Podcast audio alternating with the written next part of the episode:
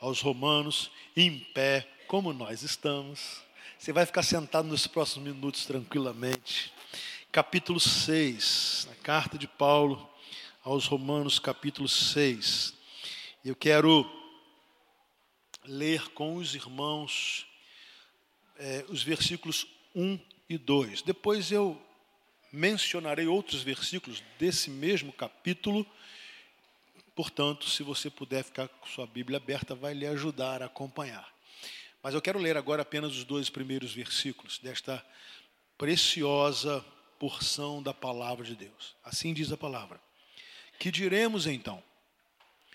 Continuaremos pecando para que a graça aumente?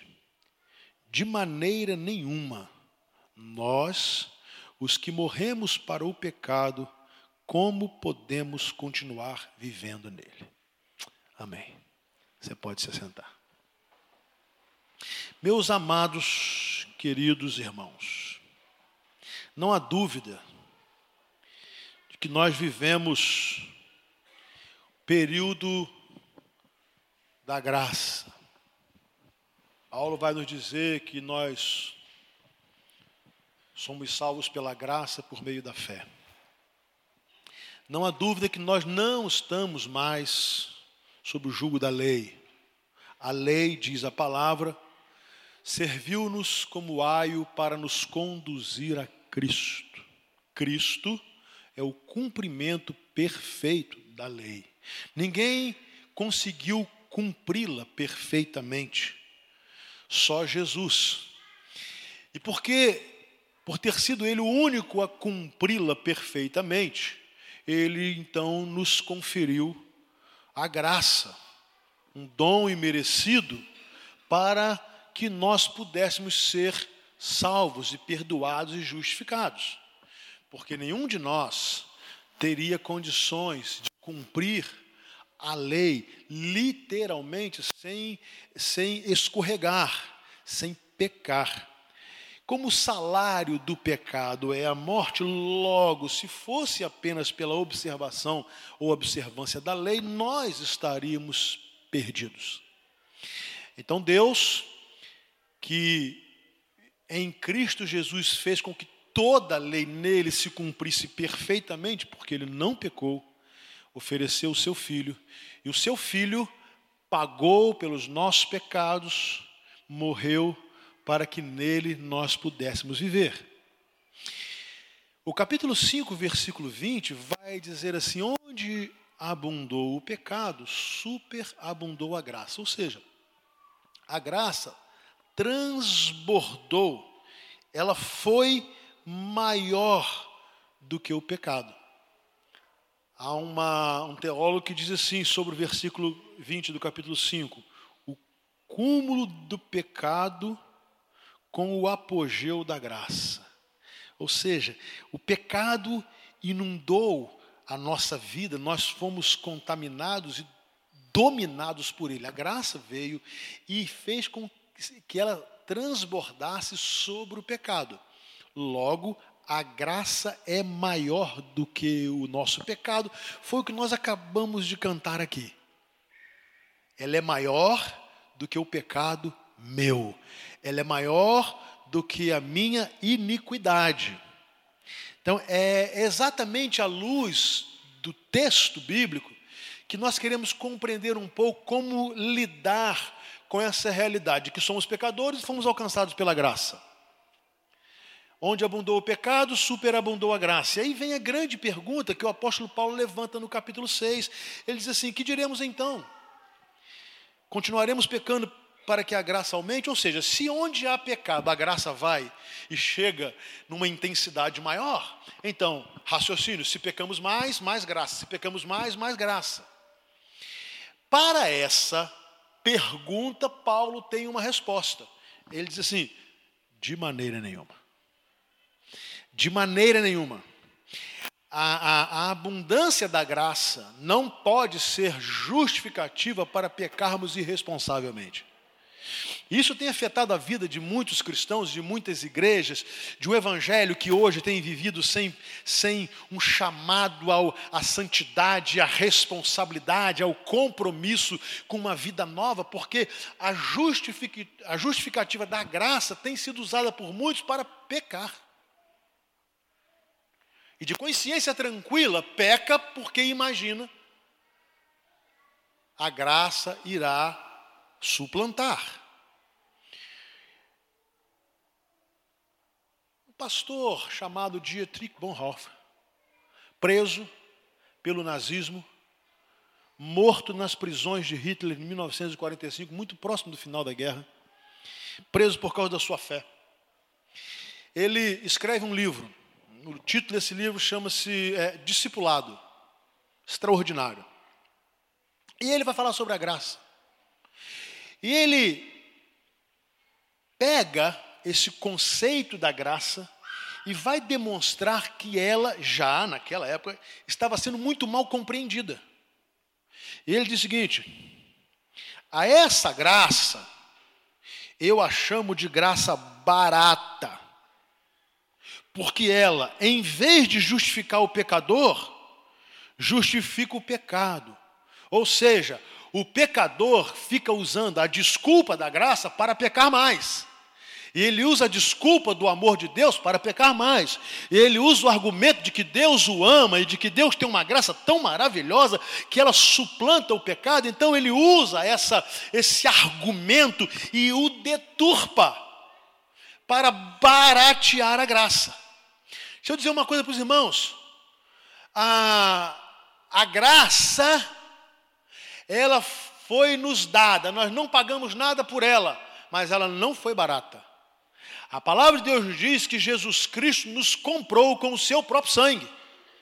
Assim, o derramar da graça sobre a minha vida não me custou nada, mas custou a morte de Cristo. E, e Bonhoeffer vai dizer o seguinte: nós vivemos num tempo em que os cristãos, e muitos cristãos, estavam sendo coniventes com toda a ideologia nazista, e para ficar bem com o conceito do mundo alemão naquela época, negociando a fé e, fazendo uma série de concessões, até mesmo concordar com a perseguição aos judeus, porque diziam que os judeus haviam matado Jesus, era um pessoal complicado, e eles, para ficarem bem com o poder dominante na época começaram a relativizar e algumas igrejas católicas e evangélicas e protestantes trocaram a cruz de Cristo em seus tempos pela cruz da suástica. Bonhoeffer estava preso. E foi preso, inclusive, com a concordância, até com uma espécie de felicidade de outros pastores e de outros cristãos.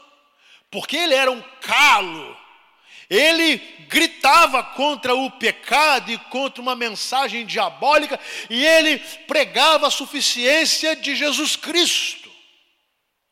Mas a graça estava sendo tão barateada, ela estava tão barata, que as pessoas estavam entendendo o seguinte: mano, se há graça, não há necessidade de lutar para não pecar, porque a lei trazia a morte, a graça traz a vida.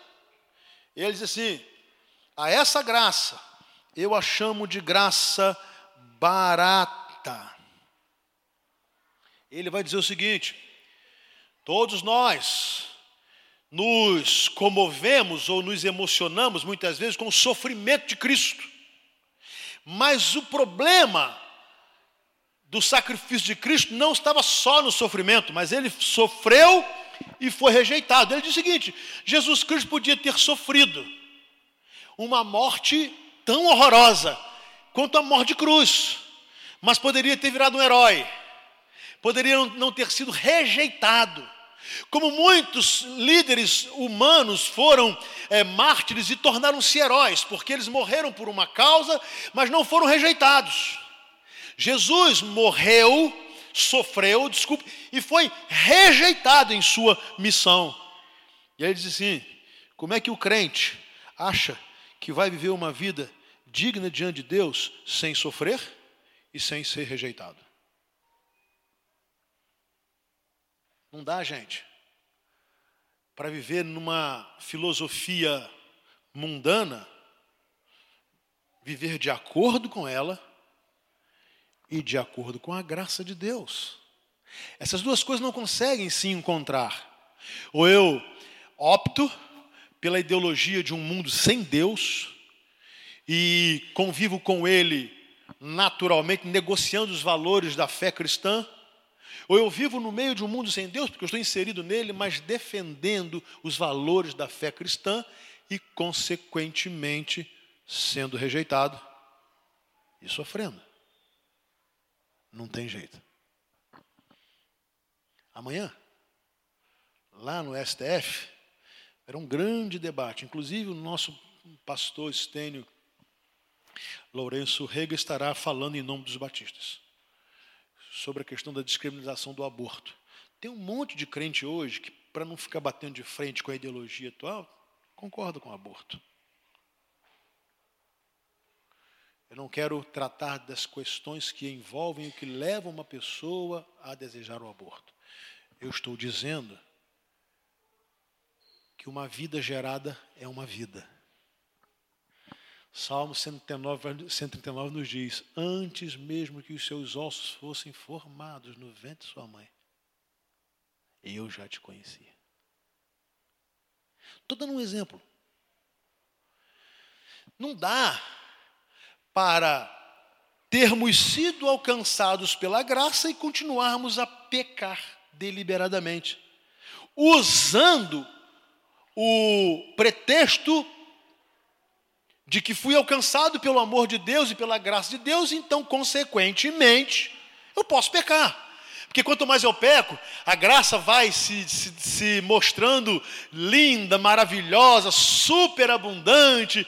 Então, não precisa haver correção de vida, não precisa haver santidade, não precisa haver um contraponto com os valores do mundo. Eu não preciso dizer não Há muitas situações que comprometem a fé cristã no meio em que estou, porque afinal de contas, onde abundou o pecado, superabundou a graça.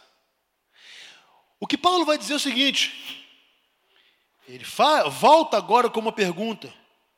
Nós, os que morremos para o pecado, como podemos continuar vivendo nele? E aí ele vai trazer a figura do batismo e diz assim: ou vocês não sabem que todos nós que fomos batizados em Cristo Jesus, fomos batizados em Sua morte. Deixa eu levantar um negócio aqui meio polêmico. Dia de batismo é dia de festa, não é? Sim ou não? É, é. É um dia de festa. Novas criaturas. E é um dia para a igreja de Cristo lindo, os, os, candidatos vêm para a igreja com alegria, os familiares que têm Jesus como Senhor e Salvador vêm para a igreja com alegria, a igreja se reúne com alegria, a hora da celebração do batismo é uma festa, mas eu vou agora dizer uma coisa: é um dia de morte.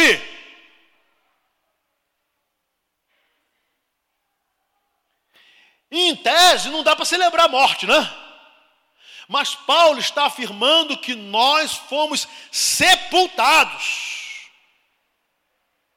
morremos.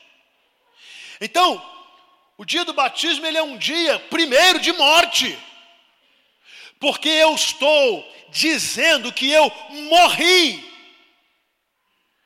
para aquele homem que vivia sem o domínio da graça, sem a justificação, sem o perdão, mas esse homem tem que morrer, ele não pode, ele não pode ser maquiado e continuar a viver, agora usando a desculpa de ter sido alcançado pela graça, se ele batiza-se e continua no pecado, e no pecado, e no pecado, e no pecado, e no pecado.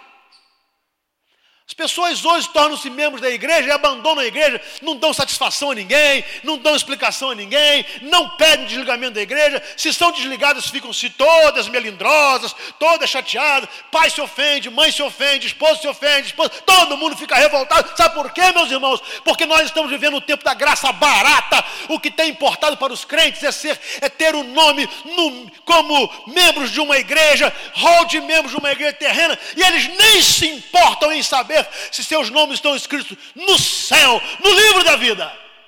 Então vivem no pecado, vivem na prática do pecado. Hoje estão aqui, amanhã estão ali, não tem nenhum compromisso, mas ficam usando a desculpa. Ama. Mas Deus ama de tal maneira que deu seu filho para a morte. Para a morte. Então, quando nós fomos sepultados com Cristo, Paulo vai dizer: fomos batizados em Cristo Jesus e fomos batizados em Sua morte, e portanto fomos sepultados com Ele na morte por meio do batismo. Todo mundo antes de ser batizado devia dizer assim: Eu vou morrer. Eu tenho que morrer para o velho homem. O profissional desonesto que eu era não pode mais existir. O marido infiel ou a esposa infiel não pode mais existir. O adúltero não pode mais existir em mim. A fornicação não pode fazer parte na minha vida de homem ou mulher solteiro e solteira.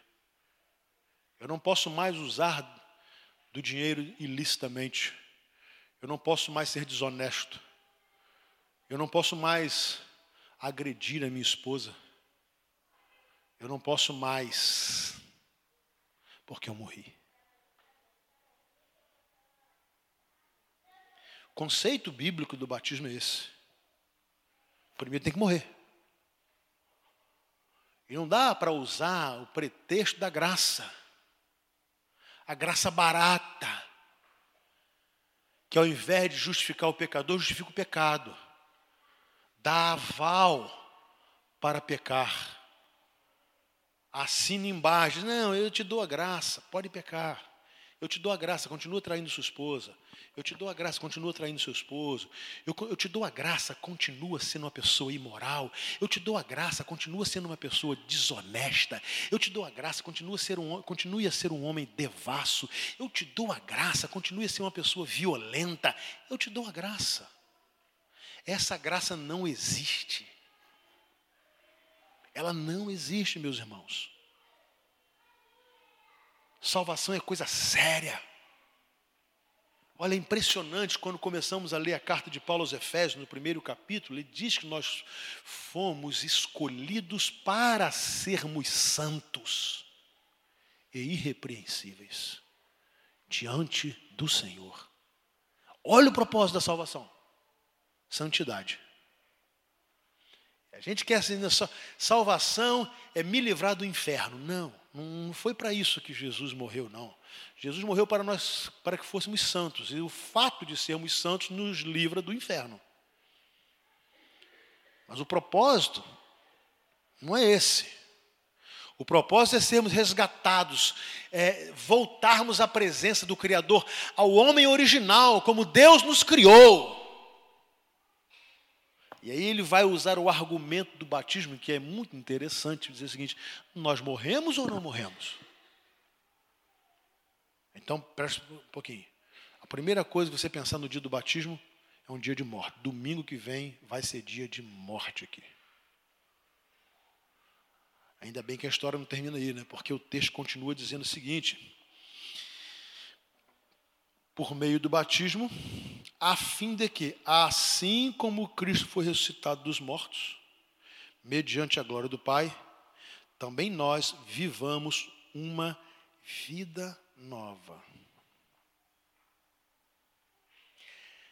Ser batizado para continuar a viver a mesma vida? Para quê? Tornar-se membro de uma igreja para continuar a viver a mesma vida? Para quê? Qual o sentido disso? Isso, no mínimo, é uma hipocrisia, uma mentira, um engodo, que engana homens, mas que não engana Deus. A fim de que, porque o batismo é morte e é vida. Primeiro tem que morrer, para depois renascer. Agora, quando esse homem renasce, ele não renasce para ficar levando a mesma vida que levava antes.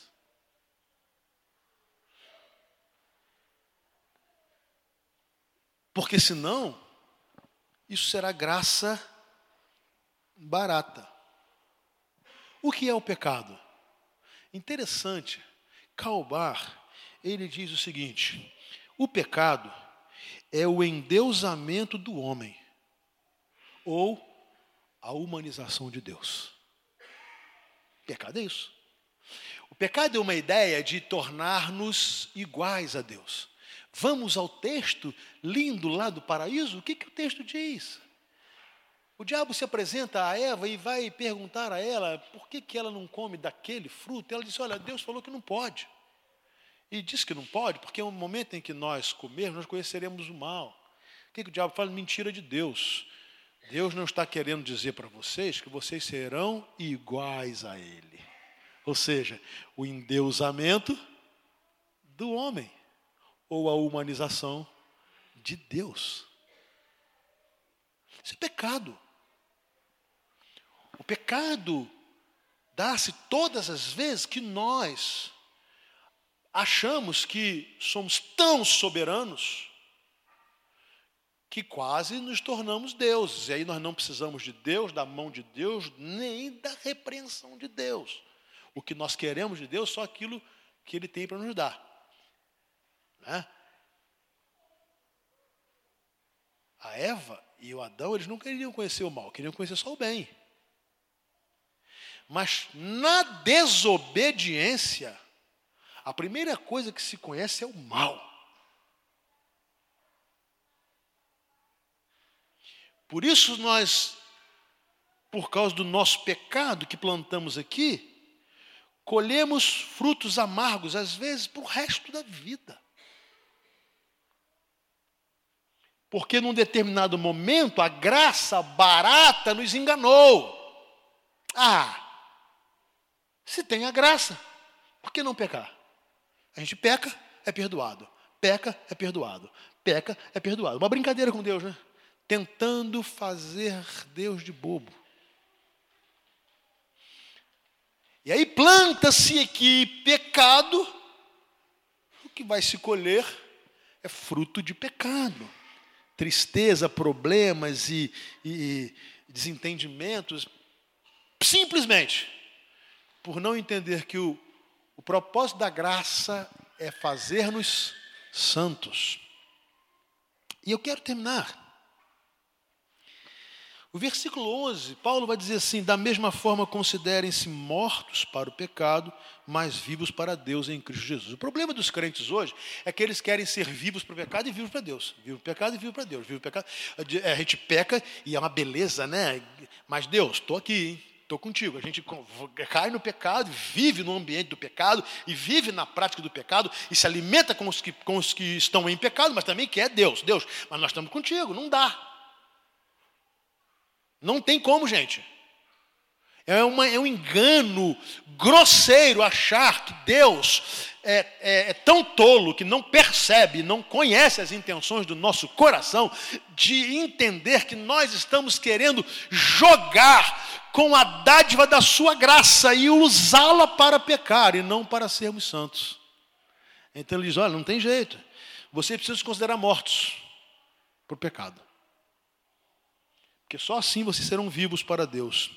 E em Cristo Jesus. Como se faz isso? Versículo 12. Portanto, não permitam que o pecado continue dominando os seus corpos mortais, fazendo que vocês obedeçam aos seus desejos. É a luta, gente. Capítulo 7 você conhece o capítulo 7 de Romanos? Se não conhece, deve conhecer. Ele fala dessa luta, né? O bem que quero, esse não faço, o mal que não quero, esse pratico, miserável homem que sou, quem me livrará do corpo dessa morte? É a nossa luta. É a nossa carne, nosso corpo, os nossos desejos, as nossas emoções, todos nós, todos nós temos lutas espirituais, todos nós. É a luta da carne contra o espírito, todos nós temos. Cada um na sua medida, na sua área de fraqueza maior, cada um, todo mundo tem. Não tem uma pessoa aqui nesse auditório que não tenha a sua fraqueza. Nenhuma. Dos mais jovens aos mais idosos. Todos nós temos. Elas às vezes vão mudando, até de acordo com a nossa fase, com a nossa faixa etária. Elas vão mudando. Porque o diabo é estratégico. Ele é estratégico. Ele não vai estimular um homem maduro a ficar caindo em coisas de adolescente, porque ele sabe assim, não vai dar, esse cara já aprendeu que é burrice. Os adolescentes não aprenderam ainda. Mas ele também não vai colocar na vida do adolescente que ele compreenda as coisas dos adultos. Óbvio que não, não chegou a hora ainda. Então, a estratégia é levar-nos para o pecado, de acordo com o tempo, com a fase que nós estamos vivendo. Então, a sua, a sua, a sua tentação pode ser uma, a minha pode ser outra, do outro é outra, mas não importa. O que nós temos que fazer é não permitir que o pecado continue dominando os nossos corpos. É decisão isso. Não permitir. Não obedecer aos nossos desejos. Todos nós temos desejos, uma série de ordens: desejos emocionais, desejos sexuais, desejos sociais, desejos econômicos. Todos nós temos, todos nós. Todos nós. Então, Paulo diz seguinte: nós não podemos deixar que os desejos nos dominem, nós é que temos que dominá-los. À medida que vivemos debaixo da graça de Cristo Jesus. Então, é decisão, eu tenho que fazer isso. Você? Não é dizer assim, ah, mas eu sou fraco, mas que bom que tem a graça, né? Que bom que tem a graça. Né? Como alguns anos atrás, um pastor picareta teve a coragem procurar um outro pastor, conselheiro conjugal. Eu já contei isso aqui. E ele chega para o pastor, que era um conselheiro, e diz assim: Olha, pastor, eu vim é, conversar com o senhor e dizer que estou me separando da minha esposa. Nós temos 30 anos de casados. Mas Deus tem mostrado, me mostrado que não é da vontade de Deus que eu continue. Aliás, Deus já colocou uma outra pessoa, e eu tenho certeza que foi Deus. Isso é um canalha.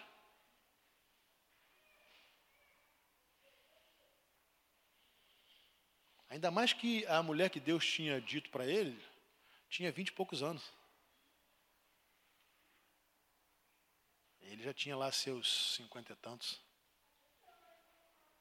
Percebe como é que pode se alimentar desejos? Eu estou chamando de canalha porque o pastor conselheiro o chamou de canalha. Canalice. É como o crente quer ganhar dinheiro e ele usa de formas escusas e fica justificando que todo mundo faz. Porque se não for assim, não sobrevivo no, país. Porque se eu não for desonesto com a minha empresa, não dá para viver. E fecha a empresa para fazer outra coisa.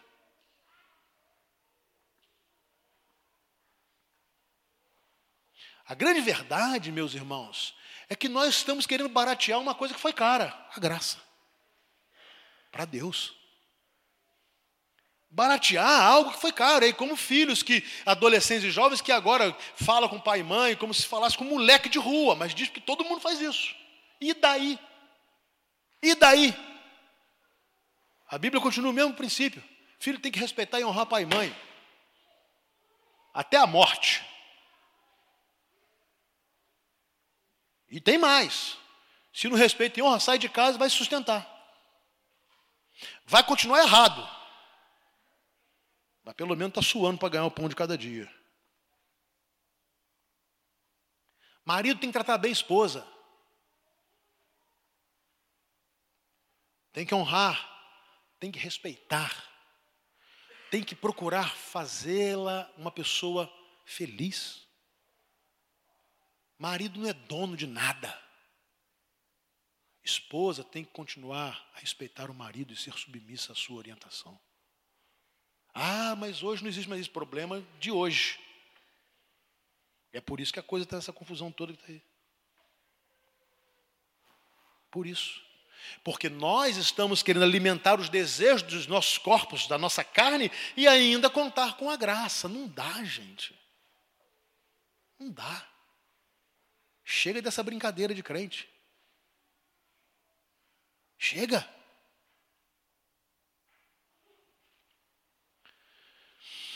Paulo termina. Não ofereçam os membros do corpo de vocês ao pecado como instrumentos de injustiça. Antes, ofereçam-se a Deus como quem voltou da morte para a vida. E ofereçam os membros do corpo de vocês a Ele como instrumento de justiça. Isso é oferta. Ou eu ofereço meu corpo a Deus ou ao pecado. Ou ofereço meu corpo à santidade ou à pecaminosidade. Não tem jeito. E veja bem, é um ato meu. Eu não posso culpar ninguém, tá? Eu não posso culpar ninguém. Os meus pecados são de responsabilidade minha. Minha. Não há circunstância aqui que esteja ao meu redor que faça com que o meu pecado não seja responsabilidade minha. Não há. Por isso ele disse: assim, você tem que oferecer o seu corpo a Deus e não ao pecado. Porque quem oferece meu corpo ao pecado sou eu. Sou eu. Pois o pecado não os dominará porque vocês não estão debaixo da lei, mas debaixo da graça. A graça, ela nos ajuda a não oferecermos os nossos corpos ao pecado. Por quê? Porque ao reconhecer a nossa incapacidade, nós fomos presenteados com a graça. Deus nos amou ele nos justificou para vivermos em novidade de vida. Amém? Reconheço, meus irmãos, que um tipo de sermão desse agrada muito pouca gente. O pessoal gosta de você vai vencer, você vai ganhar, você vai dar cambalhota, você vai ficar rico, você vai, Deus vai fazer. E o pessoal tá hoje, o povo gosta disso. Quanto mais afagar o ego, aí o povo vai mesmo. Eu reconheço isso. Mas eu já disse, repito, eu não fui chamado para ser pastor assim. Eu não estou atrás do aplauso dos homens, estou atrás de cumprir a palavra de Deus e cumprir o que Deus mandou que eu fizesse, pregar a sua palavra. E com isso, também reconheço que muitas vezes há pastores muito melhores igrejas melhores, mais animadas, negócio fica mais gostoso, mais light, né? Tá. Eu sei disso, fazer o quê? Paciência. Paciência. Agora a graça não foi barata. Eu fui salvo e justificado por um alto preço, que eu não teria condições de pagar por ele, por isso é graça, que eu não dava. Qualquer coisa que eu procurasse fazer para pagar pelos meus pecados seria absolutamente insuficiente. Então eu estaria condenado, perdido em meus delitos e pecados. Ponto. A graça veio não para afagar meu ego, falar assim, Márcio, beleza, cara, você é gente boa. Deus falando, gostei de você, rapaz. Você pode continuar pecando que eu vou derramando graça sobre sua vida, tá? Mentira. Quando Deus derramou a sua graça sobre a minha vida, Ele falou assim: Eu estou te salvando para que você seja santo e irrepreensível na minha presença, para nada mais. E meus irmãos, essa deve ser a nossa busca. Esse deve ser o nosso propósito de igreja. Essa deve ser a nossa luta. Não oferecermos os nossos corpos ao pecado mas a Deus. Foi, quantos foram batizados aqui? Levanta a mão. Eu também fui. Então eu preciso dizer, você morreu, rapaz. Joaquim, alguns quase que literalmente, né? Seu caso, por exemplo. Né? Você morreu. E se você não considera que morreu, esse batismo não valeu de nada. Se eu não considero que eu morri, então eu não só deveria entregar o ministério da igreja, como pedir a irmã Selma para tirar o meu nome lá do hall de membros da igreja. Isso é tolice, seria uma burrice minha. Enganar a quem? A quem? Agora, tendo morrido, nasceu uma nova criatura. Amém, meus irmãos? Uh, algo novo. Surgiu um homem novo, uma mulher nova, uma pessoa nova. Por isso Jesus foi dizer a Nicodemos: se você não nascer de novo, você não pode ver o reino de Deus. dos céus. Ponto. Sem muitas explicações e teorias, Nicodemos. O negócio é esse aí, meu filho. Ou você nasce de novo. Agora, para nascer de novo, tem que morrer. Tem que abandonar o pecado. Tem que rejeitar o pecado. Não tem jeito. Tem que dizer não, tem que lutar. E quando pecar, tem que se jogar diante do Senhor para suplicar pelo seu perdão. Mas viver na prática do pecado, João vai dizer assim em sua epístola: quem está em Cristo não vive na prática do pecado. O que me ensina que quem vive na prática do pecado pode estar até na igreja, mas não está em Cristo. E eu vou te dar uma notícia. Por mais que eu ame a primeira igreja batista de Pádua, e eu amo, ela não te salva. E ela não te justifica. Mas você não se iluda, não. Pode procurar qualquer outra igreja que ela também não vai te justificar. Só Cristo justifica. Mas Cristo justifica o pecador.